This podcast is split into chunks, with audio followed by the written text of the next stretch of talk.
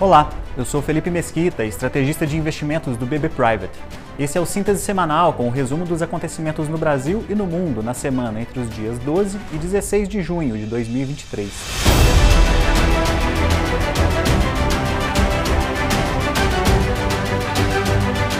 Começando pelo exterior, o Comitê de Mercado Aberto do Federal Reserve decidiu manter os juros no patamar atual, oscilando na banda entre 5% e 5,25%. Com a decisão, o Fed promove uma interrupção do ciclo de aperto monetário iniciado em março do ano passado, após 10 elevações seguidas.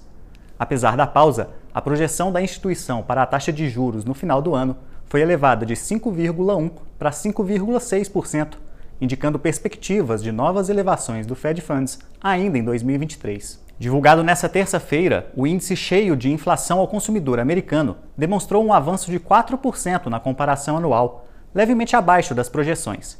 Já as expectativas de inflação pela Universidade de Michigan apresentaram uma desaceleração para 3,3% nas prévias para um ano, no mês de junho, em dados divulgados nesta sexta-feira.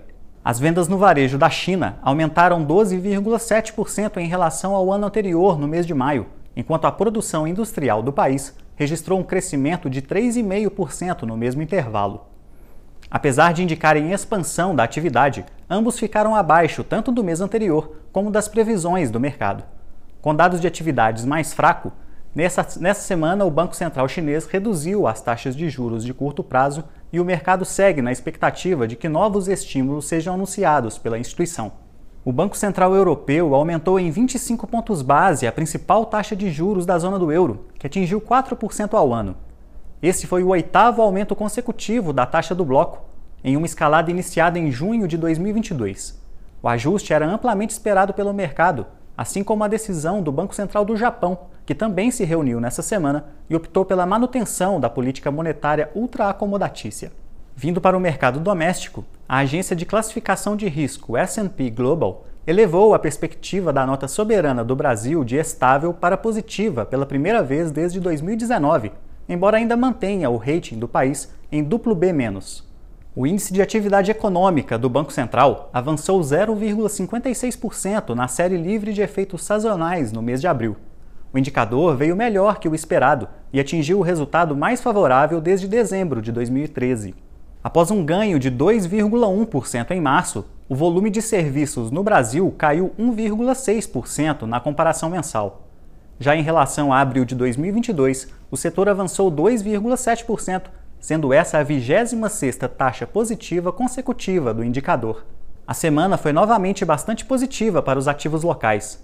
Destaque para o Ibovespa, que renovou durante a semana suas máximas para o ano de 2023.